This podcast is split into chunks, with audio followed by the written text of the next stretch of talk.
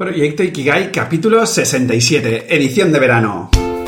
Muy buenos días, tardes, noches y bienvenidas, bienvenidos a un día más a Proyecto Ikigai, el podcast que te acerco con todas mis reflexiones y aprendizajes alrededor de este término japonés que tanto promete.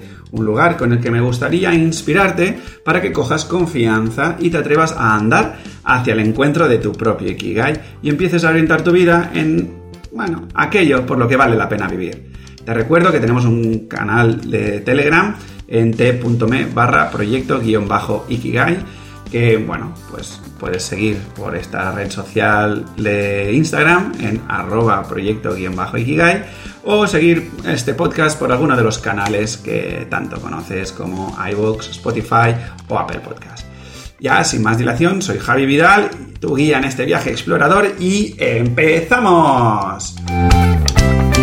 Si bien recuerdas, eh, hemos empezado esta edición de verano, eh, el segundo verano que compartimos juntos, nos hemos animado a hablar del concepto de la abundancia. Y para eso estamos haciendo un repaso a través de dos libros que pues explican para mi entender muy bien esto de la abundancia, qué es, qué deja de ser, qué leyes rigen alrededor de la abundancia y demás, ¿no? Estos libros son El Vivir con Abundancia de Sergio Fernández y el de Las siete leyes espirituales del éxito de Deepak Chopra. Hoy empezamos con la primera ley, ¿vale? Y es la ley de la potencialidad pura. Palabreja tope, o sea, aquí, potencialidad pura. Al final, en verdad, si te paras un momento y las analizas, ya se explica de por sí la ley, pero bueno, vamos a por ello. Para explicarlo sencillo y lo que yo he entendido mientras leía eh, esta primera ley, lo que nos dice es algo similar a que somos algo más grande que la mierdecilla que nos pensamos que somos. vale, esto no aparece en el libro de Diprak, ¿vale? Y, eh, a, la vez, en el libro de Sergio, mm, yo no he visto la equivalencia eh, para con esta ley. Pero bueno, el resumen es ese. Somos algo más grande que la mierdecilla que nos pensamos que somos. ¿vale? Fíjate que el nombre de la ley, como decía, ya pone de manifiesto eso utilizando dos palabras tan potentes como potencialidad y pura. ¿vale? Claro, la, la pureza yo creo que todos, más o menos, entendemos bien qué es. ¿vale? Aunque cueste de definir, todos somos capaces de reconocer algo puro. ¿Vale? Es decir, aunque, aunque nos cueste ponerlo en palabras, lo reconocemos cuando lo vemos. Ostras, qué pureza. ¿no? El problema, para mí, radica en el término de potencialidad. ¿vale? Y no porque sea algo complejo de explicar, como sí que es la pureza. no, el problema es que nuestro, eh, eh, en nuestro propio camino de desarrollo nos hemos olvidado eh, de que lo somos, de que somos potencialidad. No somos capaces de incorporar la potencialidad en nuestro día a día. Ser y vivirse como potencialmente puro significa que vivimos en el campo de en el que todas las posibilidades pueden suceder y en el que la creatividad es infinita. ¿Vale? Repito, es vivirse desde, un lugar donde todo es posible, todo puede suceder y fruto de eso, la creatividad es infinita. Pero lejos de eso, como avanzaba antes, nos creemos que somos unos mierdecillas con patas que no pueden hacer según qué cosas. Por poner un ejemplo así mundano, eh, imagínate pues lo típico, ¿no? Que estás allí, que te gusta una chica, pero mm, tú mm, te vives como una mierdecilla em, que, introvertida y que no mm, tímida y no sé qué, y por lo tanto no te permites vivir la potencialidad pura donde todo es posible y acercarte a esa chica o a ese chico y mm, pues saludarla, saludarle, decirle cualquier tontería, etcétera, ¿no? Se nota que lo he vivido yo en mi vida muchas veces esto. bueno, el caso es que em, esta ley ah, plantea mm, como dos sistemas de referencia, ¿vale? El yo, donde el punto de referencia es interno y se centra en mi propio espíritu, y los objetos de nuestra experiencia, donde el punto de referencia es externo e implícitamente la referencia interna es el ego, ¿vale? Por ejemplo, el típico yo soy así y así seguiré, nunca cambiaré. Yo soy así, así seguiré, nunca cambiaré. Eh, eh. En fin. El problema de estar referenciado en este segundo sistema, el de los objetos, ¿vale? Es que solo se mantiene mientras existe el objeto. Porque, eh, ya sea porque tengo, estoy en posesión de ese objeto, o porque estoy en su búsqueda. ¿vale? Pero a la mínima que se tambalea, ya sea porque desaparece o porque no lo alcanzo, me quedo en bolas y mm, todo mi mundo se va a la mierda. ¿vale? Por eso es importante ir viendo qué objetos, entre comillas, me hacen sufrir porque me indican dónde estoy poniendo la referencia fuera y no dentro, ¿vale?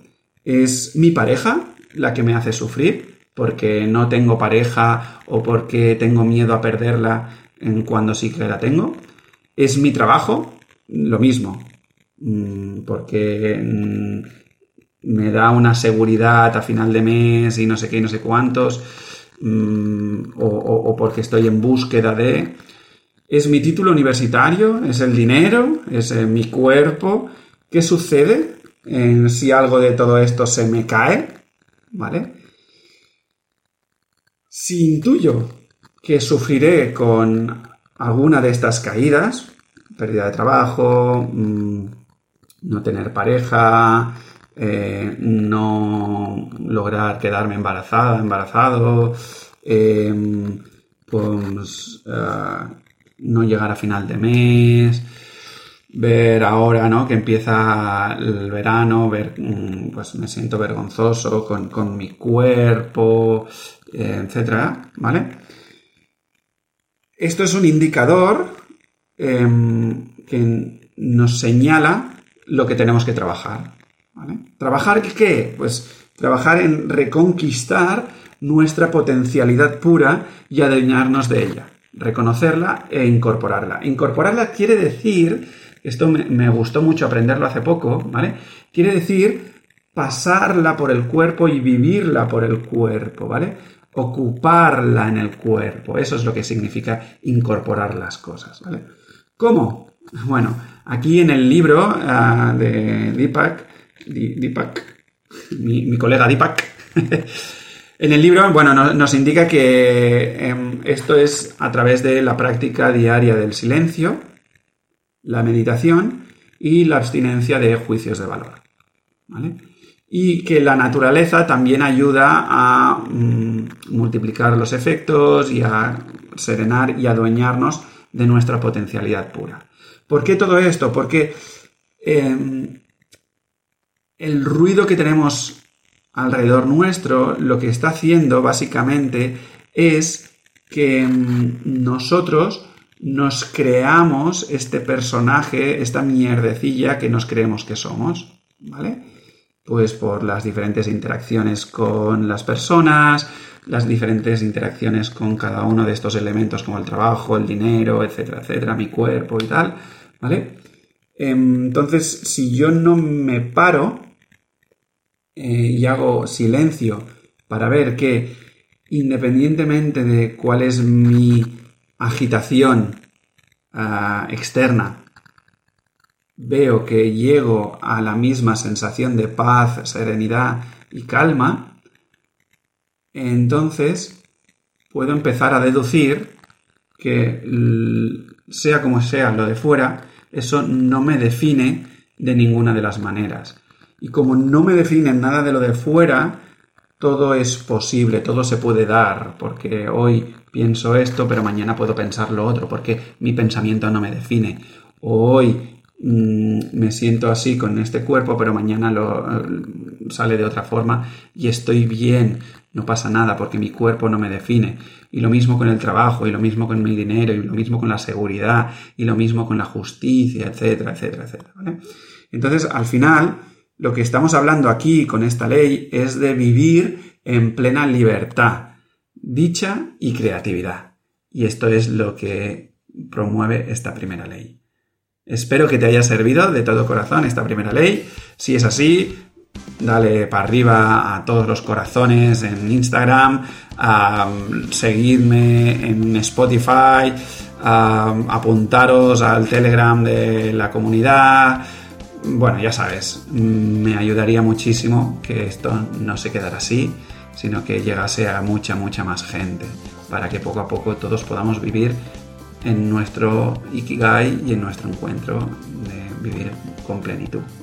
Y ahora ya sí, sin más dilación, seguimos en la aventura de esta.